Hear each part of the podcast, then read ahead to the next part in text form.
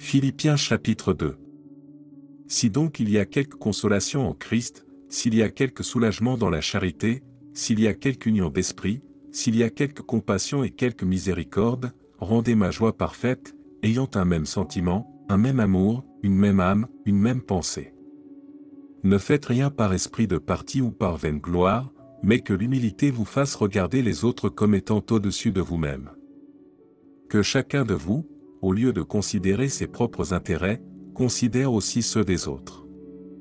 Ayez en vous les sentiments qui étaient en Jésus-Christ, lequel, existant en forme de Dieu, n'a point regardé comme une proie à arracher d'être égal avec Dieu, mais s'est dépouillé lui-même, en prenant une forme de serviteur, en devenant semblable aux hommes, et ayant paru comme un simple homme, il s'est humilié lui-même, se rendant obéissant jusqu'à la mort, même jusqu'à la mort de la croix. C'est pourquoi aussi Dieu l'a souverainement élevé, et lui a donné le nom qui est au-dessus de tout nom, afin qu'au nom de Jésus tout genou fléchisse dans les cieux, sur la terre et sous la terre, et que toute langue confesse que Jésus-Christ est Seigneur, à la gloire de Dieu le Père. Ainsi, mes bien-aimés, comme vous avez toujours obéi, travaillez à votre salut avec crainte et tremblement, non seulement comme en ma présence, mais bien plus encore maintenant que je suis absent, car c'est Dieu qui produit en vous le vouloir et le faire, selon son bon plaisir.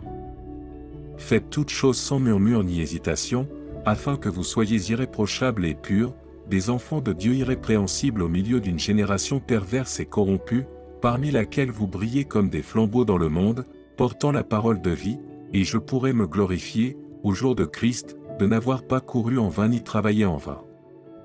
Et même si je sers de libation pour le sacrifice et pour le service de votre foi, je m'en réjouis, et je me réjouis avec vous tous. Vous aussi, réjouissez-vous de même, et réjouissez-vous avec moi. J'espère dans le Seigneur Jésus vous envoyer bientôt Timothée, afin d'être encouragé moi-même en apprenant ce qui vous concerne. Car je n'ai personne ici qui partage mes sentiments, pour prendre sincèrement à cœur votre situation, tous, en effet, cherchent leurs propres intérêts, et non ceux de Jésus-Christ. Vous savez qu'il a été mis à l'épreuve, en se consacrant au service de l'Évangile avec moi, comme un enfant avec son Père. J'espère donc vous l'envoyer dès que j'apercevrai l'issue de l'état où je suis, et j'ai cette confiance dans le Seigneur que moi-même aussi j'irai bientôt.